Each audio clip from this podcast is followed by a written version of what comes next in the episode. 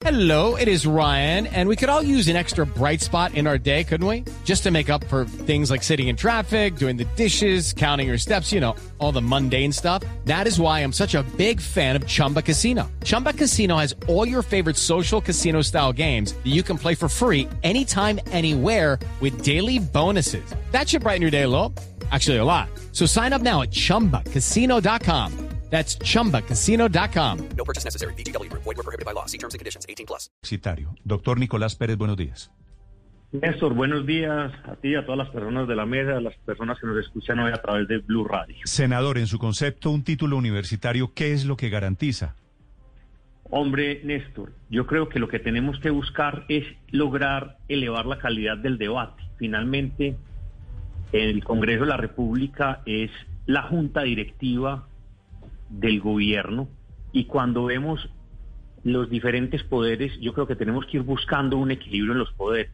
Nosotros vemos que para ser ministro, por ejemplo, se, se requiere un nivel muy alto de preparación. Tampoco se requiere título universitario para ser ministro. Néstor, si usted ve el perfil de los ministros, todos tienen un nivel educativo muy alto. Todos tienen un nivel educativo No, pero muy es alto. que, Tienen- pero es que, tienen ese maestrías, ¿por qué supone usted que tener un título universitario es tener un nivel educativo alto?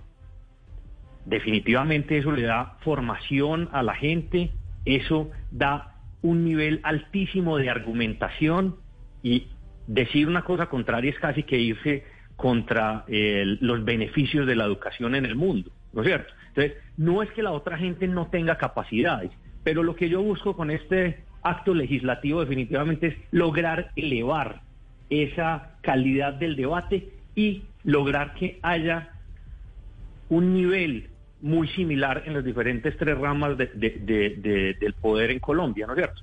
Digamos, vuelvo y le digo, ¿qué es, qué es el Congreso de la República? Es una junta directiva y además una junta directiva de una gran empresa que maneja muchísimo dinero y muchísimas decisiones. Colombia tiene un presupuesto general de la nación de 271 billones de pesos. Yo quisiera pensar si fuera una empresa privada, quiénes podrían acceder a esa junta directiva. Yo creo que hay que elevar el debate, Néstor. Yo creo que tenemos que poner a personas que den esos debates, que tengan una formación Doctor Pérez, adecuada. ¿por qué, ¿por qué más bien no ponen un filtro para que la gente que llegue al Congreso sea honesta, decente, trabajadora, juiciosa? ¿Y por qué el filtro tiene que ser un título universitario que yo lo tengo y no quiere decir absolutamente nada? Usted sabe que, el ñoño Elías, máster en pillos en delincuentes de este país, tiene un título universitario. ¿Y usted que sabe que Musa Besaile, máster en corrupción en este país, tiene un título universitario? Seguramente, seguramente los tienen Néstor. Lo que pasa es que el tema de, de la solidez, de, de la calidad de la persona no va en, en contravía con el tema del título universitario. Ser una buena persona, ser una persona decente, son unas cualidades que tienen que tener las personas que lleguen al Congreso, ¿no es cierto? Entonces no, no riñe la una, una cosa con la otra. El tema de la formación académica lo que ayuda es a elevar el debate. No quiere decir que, que, que no, no tenga nada que ver con, con, con las buenas calidades de la persona. Eso tiene que estar ahí, ¿no es cierto? Y digamos que finalmente los colombianos son los que nos eligen a nosotros en el Congreso de la República. ¿Qué buscamos con esto? Definitivamente elevar ese- ese- esa calidad del debate político. En su propio partido, doctor Pérez, no está el senador Macías, que le dicen el bachiller, supuestamente porque no tiene un título universitario. Néstor, le cuento una cosa. Ernesto Macías es comunicador, tiene un título universitario. La discusión de él era otra y era que había validado el bachillerato, pero Ernesto Macías es, tiene título universitario y además está apoyando este proyecto, para sorpresa de muchas personas, porque ayer inclusive vi que fue tendencia en, en- en Twitter el doctor Macías, está acompañando Ah, en este proyecto. y usted lo reclutó y él se saca una espinita por ahí derecho. No, no, hombre, Néstor, esto no es un tema de sacarse espinas. Digamos que también está buscando, me imagino, en, en- en apoyarme en, en este, en, este acto legislativo, en subir ese, ese- esa calidad del debate. Mm. Esto no es de espinita ni mucho menos, nada.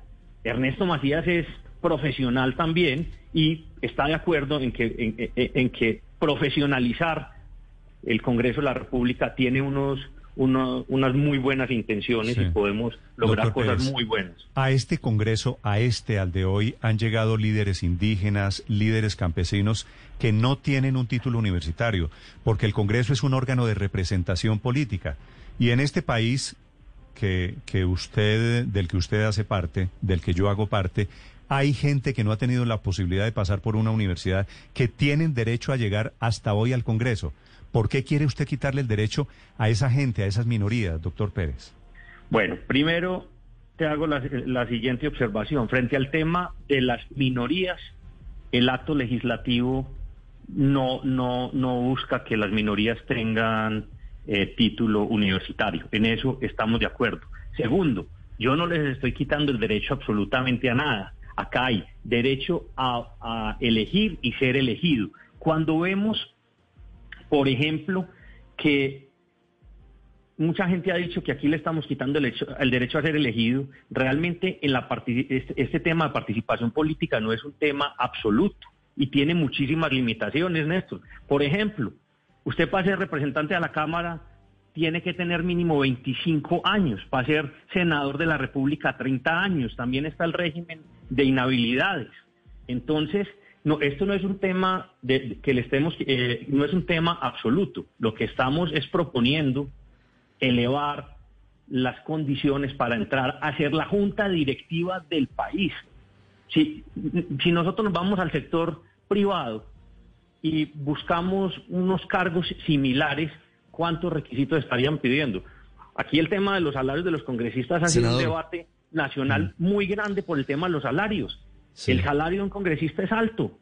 Hombre, requiere unas condiciones especiales para eso. Y la gente busca participación. It is Ryan here, and I have a question for you. What do you do when you win? Like, are you a fist pumper?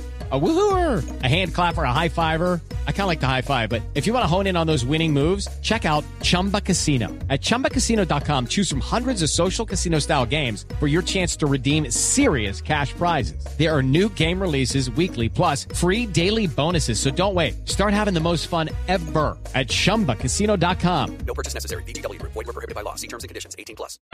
La gente busca quién represente esa participación. Y cuando uno quiere que lo representen, quiere que lo representen bien, que lo representen de forma profesional. Y eso Senador. va a ayudar a que representen bien y tengan unos buenos argumentos Sí, a la senador. hora de defender esa representatividad. Me están recordando algunos oyentes que dos de los más representativos, importantes expresidentes de Colombia no fueron profesionales.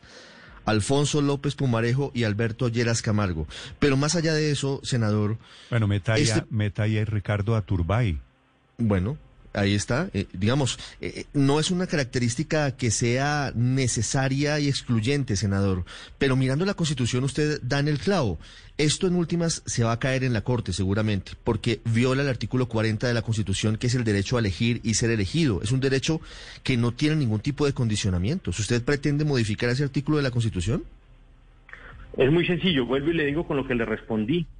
El derecho a la participación política no es absoluto. Entonces, si hubiera caído también el tema de las edades, si hubiera caído el tema de los regímenes y las inhabilidades, y le respondo en el tema de los expresidentes. Claro, es que estamos en un momento distinto. Hoy estamos en el 2020. Usted me está hablando de presidentes que fueron preside- de expresidentes que fueron presidentes hace cuántos años. Yo voy a poner un ejemplo muy claro.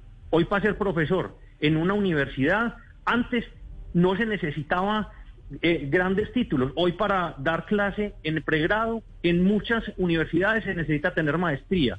Para ser profesor en maestría se necesita tener doctorado. Para muchos cargos en el tema educativo se requiere ya hasta postdoctorado. Entonces, ¿Usted qué tenemos- profesión? Tiene toda la razón. ¿Qué Son profesión tiene usted, doctor diferentes Pérez? de la historia. Yo soy administrador y tengo una especiali- especialización en economía. ¿Y usted cree que usted es bueno o mal parlamentario por tener un título universitario? Yo creo que yo soy buen parlamentario por una sumatoria de cosas, de las cuales en esa sumatoria definitivamente ha influido el tema de mi formación académica. Eso me ha dado unos temas y unas capacidades en la argumentación para entender. Yo hago parte de la Comisión Cuarta, fui vicepresidente en el primer año.